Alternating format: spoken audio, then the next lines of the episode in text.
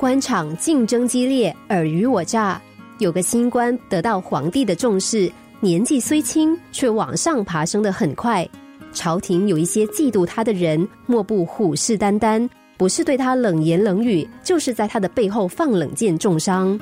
但他自认行事光明，问心无愧，不知道为什么要遭受到这种待遇，因此郁郁寡欢。有一天，他心情格外烦躁，换了便服，跟好友造访某间茶馆。登上二楼的时候，他一边喝茶，一边诉说他的郁闷。朋友没有任何安慰他的话。倒是突然指着楼下说：“你看到道路上的那个男人吗？你知道他是谁吗？”年轻的官员看了一眼，说：“我当然知道，他是地方上的恶霸。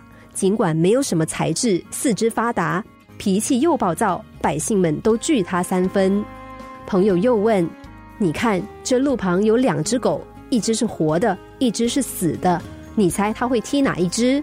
年轻官员笑了，说。当然是踢活的呀！果不其然，恶霸一走来就重重的踢了活狗一脚。那只狗气得跳起来要咬人，但是恶霸却不当一回事，大笑着扬长而去。朋友问他为什么不踢死狗呢？年轻官员说：“踢死狗有什么意思啊？死狗不会叫，也不会咬人。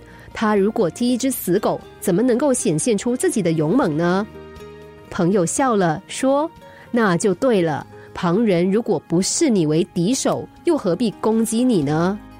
年轻官员听懂了朋友的话，哑然失笑。有句话说的非常有道理：当别人前进的时候，你不能妒忌；当别人妒忌的时候，你必须前进。如果你看清了嫉妒产生的丑陋，那么就对嫉妒你的人一笑置之吧。专注于前方的道路，才能够走到更远的地方。容易嫉妒的人之所以难以进步，是因为他们的目光短浅，只能够在原地打转。有人嫉妒你的时候，不要放在心上，把他们的嫉妒当成是赞美，因为你拥有他们所没有的。放宽心，把眼光看向前方，肯定能够开创出不一样的格局。